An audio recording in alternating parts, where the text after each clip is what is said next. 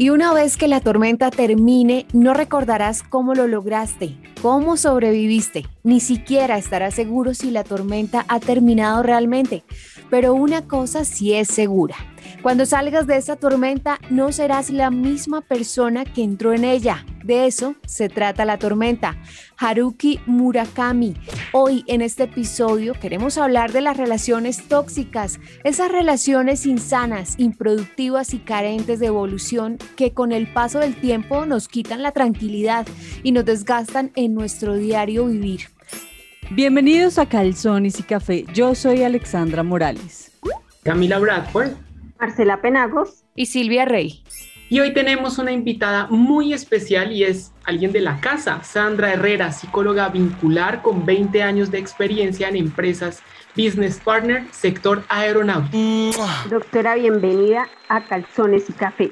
Hoy con nuestro tema. Doctora, cuéntenos qué es una relación tóxica. ¿Cómo la podemos definir? Bueno, primero que todo, muchas gracias por hacerme parte de ustedes y volverme a invitar.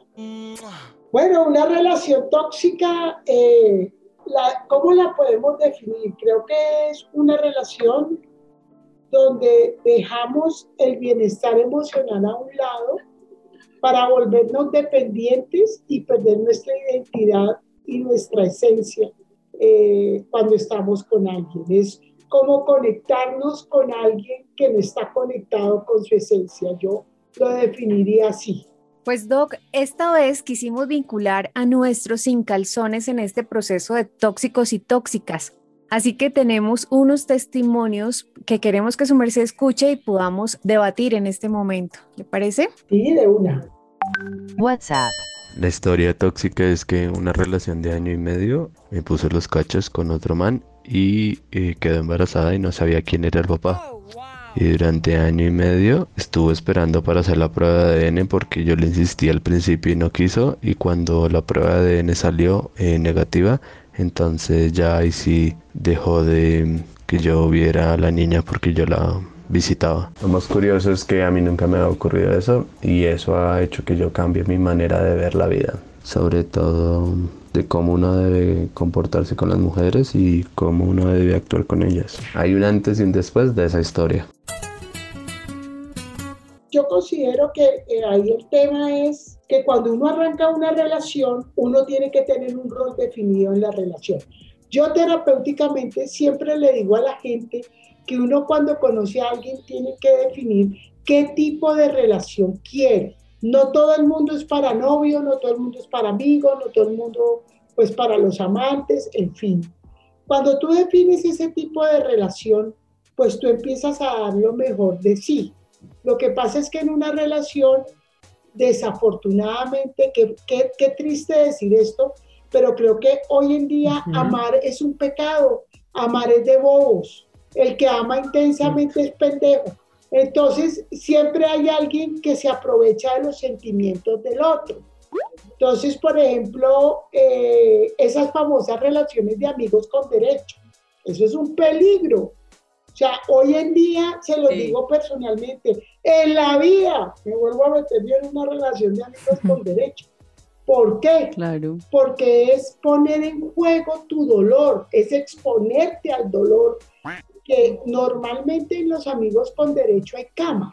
Y en la cama, pues obviamente hay sentimiento, o sea, por más que uno diga, no, eso, ¿eso qué? Eso es solo sexo, rico, pasamos rico. No, en el arrunchis post, ahí es donde empezamos a perder el año. Entonces yo pienso que por eso lo primero que yo recomiendo es que definan qué tipo de relaciones y si ustedes no tienen personalidad para manejar una relación sin compromiso, no se metan ahí. Ese es un tipo de relación tóxica.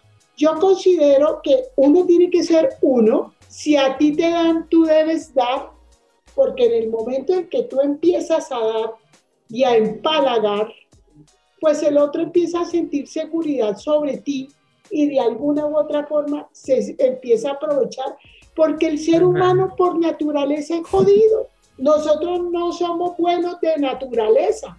Nosotros tenemos una parte animal y una parte jodida que nos gusta nutrir nuestro ego.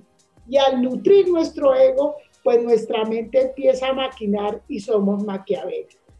Entonces, cuando nosotros empezamos a ver que la persona es, hola, te extraño, uh, y empezamos a dar más de lo que tiene que dar, el otro es, estoy ocupado, tú si eres intensa, pero yo creo que tiene que ver mucho con el estilo de personalidad que uno tenga, con las necesidades afectivas que yo tenga.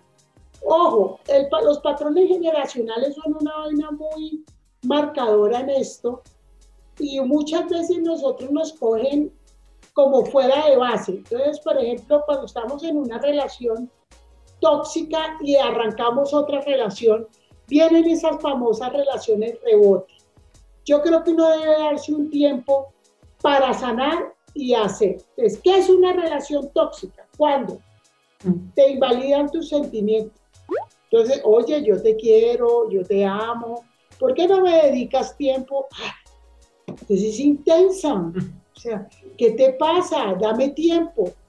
Imagínense que en terapia tuve una niña hermosa, físicamente divina, pilísima, ganándose lo que quería con todos los juguetes. Se enreda con un tipo en pandemia y el tipo es un miedoso inseguro de tener compromiso. Y esta loca está saliendo de una separación.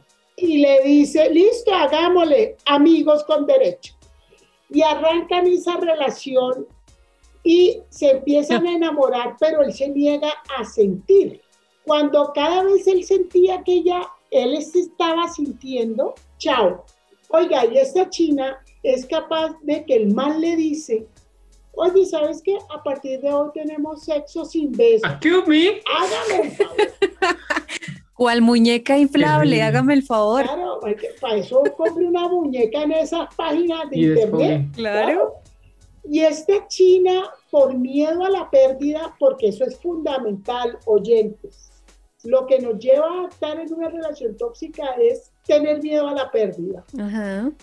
Uno no puede negociar lo fundamental para uno. O sea, si para ti es fundamental los besos, para ti es fundamental el preludio, para ti es fundamental el abrazo, ¿tú cómo vas a negociar que te hagan el amor sin besos? Pues esta pelada le dice al man, listo, sin besos. Ay, no. Ay, amiga. Date cuenta, amiga. Oye, hoy, en día, hoy en día está preciosa y divina y brillando. Pero en ese momento ella se destruyó. ¿Por qué? Porque dejó algo fundamental. Porque el man le dice, no más besos, es porque no quiere sentir. Entonces, ojo con eso, para todos los que nos escuchan. Cuando tú empiezas a negociar tus valores fundamentales y tus cosas fundamentales, estás en una relación tóxica. Y así lo dejen a uno, no llora dos meses. Sí. Pero uno tiene que repararse, que eso lo vamos a hablar al final, digamos en los tips, pero es muy importante eso, que cuando ustedes sientan que ustedes están dudando de lo que son, es porque estamos en una relación tóxica. Esa es la alerta, pilas pues. Mira, eso es una red flag, o sea, no hay nada que hacer. Las famosas banderas rojas y todo lo que hoy venden, eso es. Digamos como dejar esas reglas de juego claras previamente. Entonces, ¿cómo se hace eso? Como uno sienta al man al frente y le dice, vamos a definir cómo es que vamos a operar con esta relación, punto. Cami, es que ahí es que está la embarrada porque cuando a uno le proponen, esto va tanto mujeres a hombres como hombres a mujeres, ¿no? Sí, claro. Uno con tal de tener la sensación y tener el mal y es que yo lo quiero besar y yo lo quiero tener y vamos a tener relación. Uno es sí, sí, sí, sí y gira los cheques en blanco. Entonces, las reglas del juego son claras sin miedo a la pérdida. Eso es una regla de oro que debemos aplicar Obviamente a veces lo aprendemos después de sufrirlo, pero es algo que tenemos que poner. Y si al man no le gusta o a ella no le gusta, adiós pues. Eso. Adiós el amigo. La primera regla del juego es el respeto y definir qué tipo de relación tenemos. No se metan a manejar un avión que no saben manejar porque vamos a salir mal. Claro. E- Eso es lo primero que hay que identificar en los acuerdos. Yo creo que ningún ser humano está diseñado para saber manejar sus sentimientos. Entonces, no, es un amigo con derechos. Uno en la cama se involucra y sin cama también se involucra. Si alguien te trata bien, te involucra sentimentalmente. Eso, cuando uno acepta esas relaciones, ya va pérdida. Entonces, yo creo que es mejor Sí. Evitar las relaciones de ese tipo. Yo siento que eso es como de respeto. Una relación de sexo es una relación que uno dice, bueno, una o dos veces, pero cuando ya va más de dos veces uno no es de palo y se involucra y empieza a generar toda esa toxicidad porque uno empieza ya como comportamientos de una pareja. Mira, eso es un gran aporte lo que tú acabas de decir y yo pienso que después de dos encuentros, de con encuentro con cama, o sea, hay que diferenciar de amigos con besitos y vamos al cine, ta, ta, ta, a cuando tú ya tienes intimidad. Pero yo también pienso que la gente hoy en día no quiere amar y necesitamos sentirnos amados. Y estamos negociando eso para poder sentirnos, sentirnos amados. Es lo que yo refuerzo. Marce, uno hoy en día quiere satisfacer la inmediatez. Entonces ahí está el problema. Y no quiero sentir más de lo que yo puedo controlar. WhatsApp. Bueno, yo tengo una historia que la verdad no me enorgullece, pero igual tengo que aceptar que sí lo hice. En alguna pelea con mi novio que amaba con locura, creo que le encontré que estaría con algunas viejas. Alguna vez también lo pillé que había estado en un, en un puteadero, pero yo solamente lo perdonaba porque yo sentía que se me iba a ir el amor de mi vida. En una de esas peleas, pues nada, me fui hasta el trabajo de él. Lo esperé todo el día, desde la mañana, sin desayuno, sin almuerzo, sin nada. Como a las 5 llegó él. Obviamente quedó en shock y en ese momento no volvimos a hablar. Al día siguiente él tenía que estar en la feria del libro, pues me conseguí boletas gratis y me fui a buscarlo por todo Corferias. Literalmente lo encontré como a las 7 de la noche saliendo ya recogiendo el stand. Obviamente ese día lo invité a comer porque yo era la culpable. Uno hizo una hueva, ¿no? Pero bueno, finalmente esa vez volvimos, pero como a los cuatro meses volví a saber otras infidelidades y ya terminamos. Muy, muy complicado eso, pero los hombres y las mujeres tenemos diferentes toxicidades, ¿no? ¿Cómo, cómo son, ¿Cómo son ese tipo de toxicidades? Mira, es que, eh, bueno, yo quisiera arrancar como, como el- primero por el tipo de personalidad. Eh, yo creo que hay una personalidad narcisista que considero que en una época atrás no la teníamos como tan identificada, pero en esta generación, no sé ustedes qué generación son, pero en esta generación como de los 21, 23 a los 31, Por ahí vamos.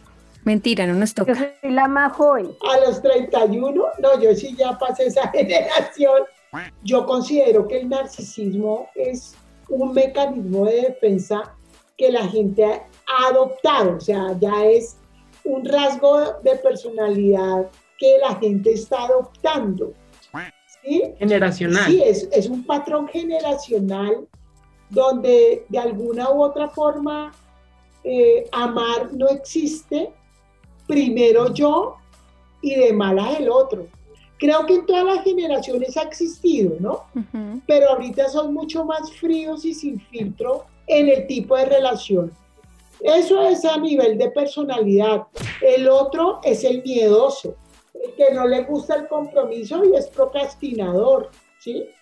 Entonces, de alguna u otra forma, como que quiero una relación, pero soy intermitente y no quiero compromisos ni exigencias de nada. Que es muy común ahora.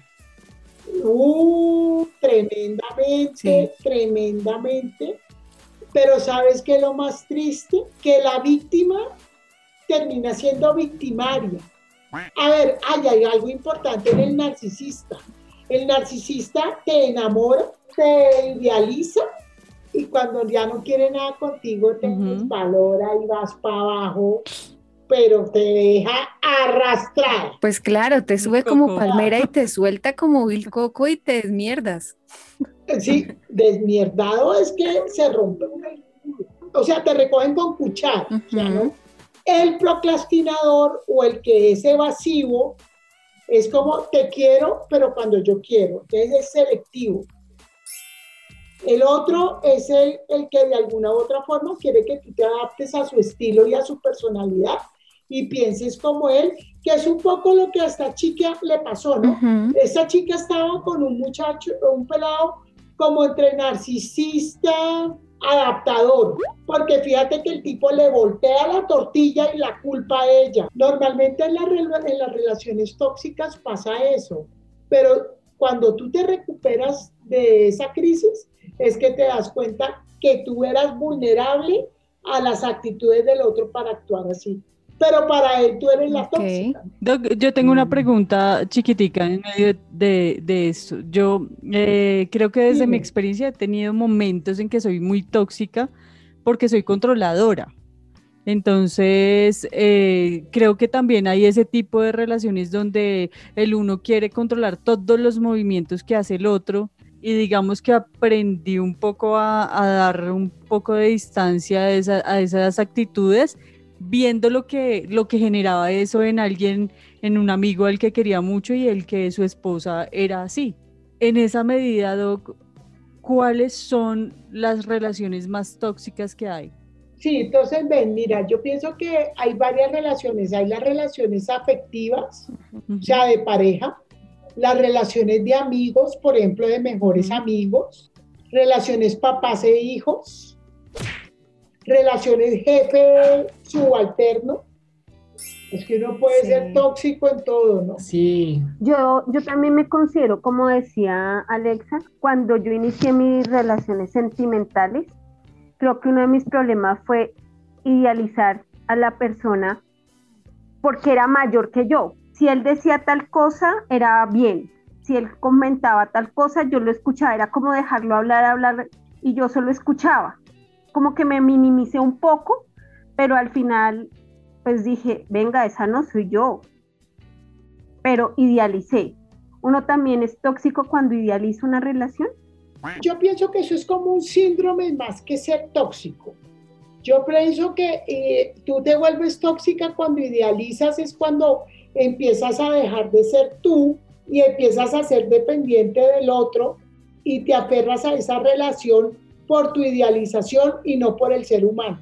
Entonces, cuando uno idealiza a una persona, es un patrón generacional de disfunción de pareja, mas no es un síntoma tóxico. Lo tóxico es cuando tú le idealizas más y no te puedes zafar de ella sabiendo que no te conviene. Y, aprovechando un poco también esto de la idealización, nos gustaría que escucharas el testimonio de, de una amiga. WhatsApp. Yo les tengo el tóxico más tóxico de todos los tóxicos. Duramos, creo que fueron cuatro años y medio. Desapareció un día. No me volvió a llamar, no volvió a escribir, no volvió a aparecer por mi casa. Eh, unos meses después me enteré que era que su hermana había tenido bebé y a él eso le dio muy duro porque los padres lo apoyaron, apoyaron a la chica y a él sí le molestaba mucho la vida por tener un perro en la casa, entonces a él eso le acabó la vida y ese fue su motivo de desaparecer. Yo obviamente volví a empezar mi vida como si nada, me olvidé de él pero él no pudo, entonces me esperaba fuera de la universidad, me esperaba en donde yo cogía el bus, bueno, me tocó cambiar números de teléfono y después de eso ya yo me olvidé, me hice, hice mi vida y ocho años después llamando un martes a las 3 de la mañana. Mis padres estaban en España y pensé que de pronto les había pasado algo. Más usted cuando, bueno, eh, contesté y que dedicarte esta canción, colgué, me dio por volver a levantar el teléfono y seguí ahí. Y fue cuando dijo lo de, voy a hacer una locura, espero no te moleste. Entonces yo salía ya de la casa paniqueada, llegaba a cualquier lugar como mirando para todo lado porque me asustaba mucho las reacciones que tuviera ese man y que de pronto pudiera hacerle algo a mi pareja que, con la que estaba en ese momento. Unos días después de esa llamada, casualmente, no sé por qué la vida, me encontré con un amigo mutuo. El man me contó que había puesto foto de perfil una foto mía y que mensajes y que todo el tiempo, obviamente yo ya lo había bloqueado al man y todo. Con esa llamada yo lo que hice fue cambiar números de teléfono de nuevo. No le di el teléfono a nadie que yo supiera que de pronto lo conociera. Yo no quería que se metiera en mi vida. Yo ya tengo mi vida organizada después de todo eso. No quiero volver a saber de ese man. Bueno, ahí hay un punto importante y es que una cosa es ser tóxico y tener síntomas tóxicos y otra cosa es tener rasgos patológicos. sí, la toxicidad tiene que ver mucho es como con la descalificación y la pérdida de identidad tuya en una relación. Y los temas patológicos son patrones de conducta que llevan a la obsesividad o a la depresión. Es diferente. Ojo, o digamos que una persona tiene un rasgo patológico, puede tener síntomas tóxicos, pero es diferente a una relación tóxica. Yo creo que a ella lo que le pasó fue que él no la valoró en su momento, como en todos los videos de TikTok que dicen, ah, no va a regresar.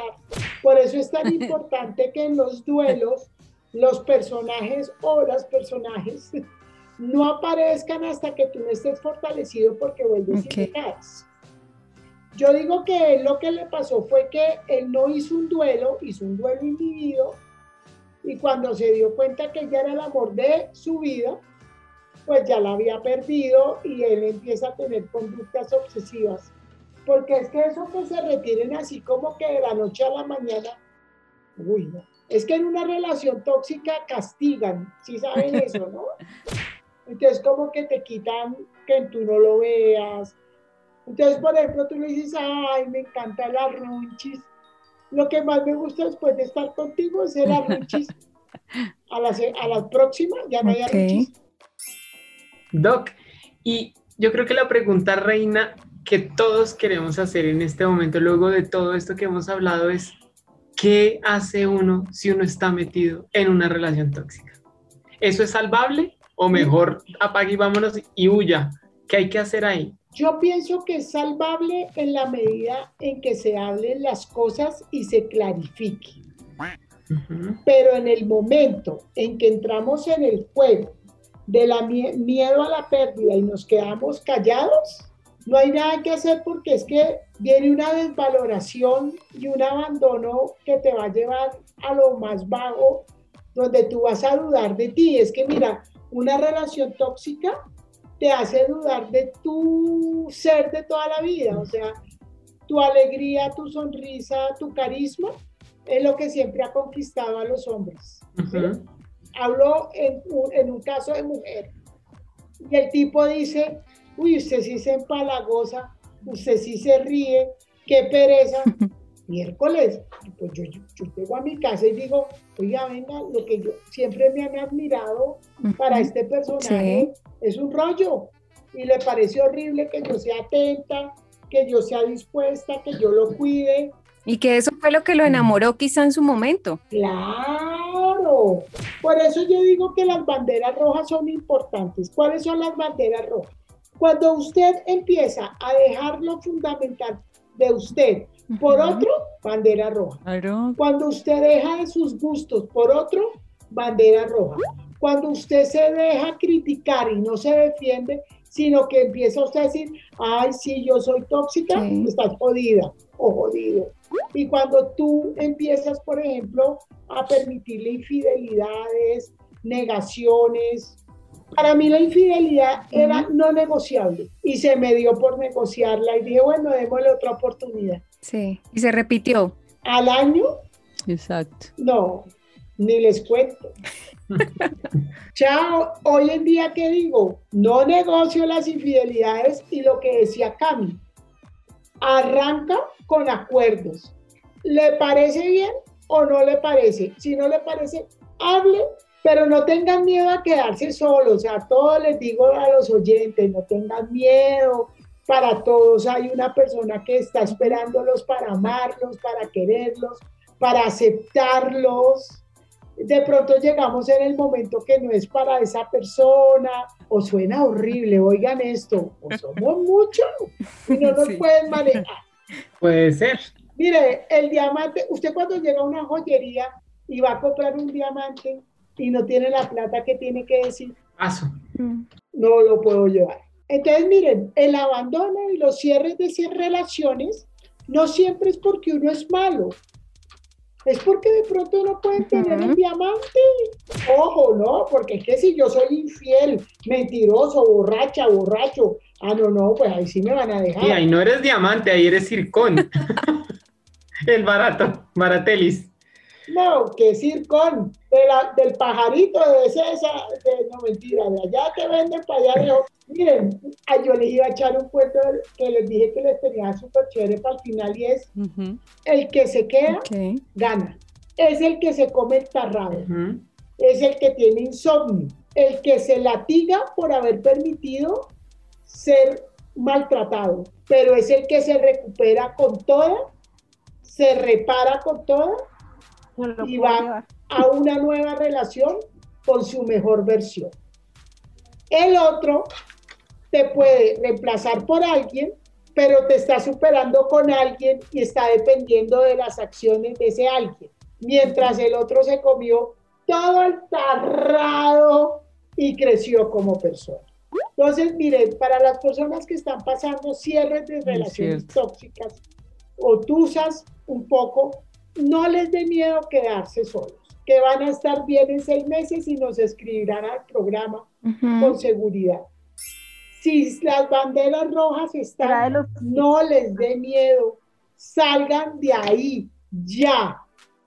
Hay mucha gente que quiere estar con ustedes, gente que va a valorar sus sentimientos, sus acciones, que el hecho de que usted sea atento o atenta no es empalagarse, es que usted lo ama, Miren, mis papás me enseñaron algo tan lindo en la vida que se lo enseño a mis hijos y a mis pacientes.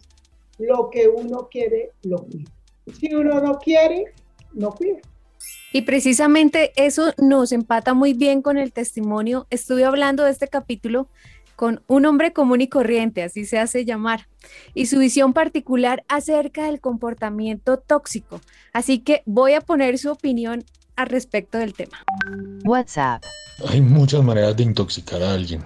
De esa persona que anda encima de la otra persona todo el tiempo ahí, que qué hace con que nada, mándeme la foto, no es cierto, no sé qué. Eso es muy mamón. Pero está la otra toxicidad que es como esa indiferencia tan absurda. Eso también enferma. Y hay ciertas cosas de esa persona que es indiferente que alteran al ser que quiere recibir toxicidad bonita, digámoslo así, que quiere recibir ese amor, lo alteran porque se dan cuenta que, que ese otro individuo le, le es indiferente y además usa energía que debería estar usando con ella misma en otras cosas.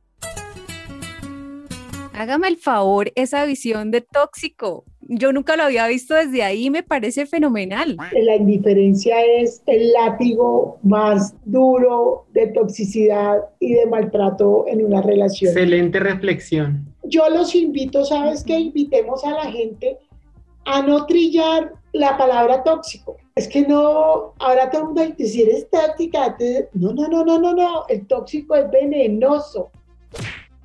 la boca habla de lo que tú tienes en el corazón.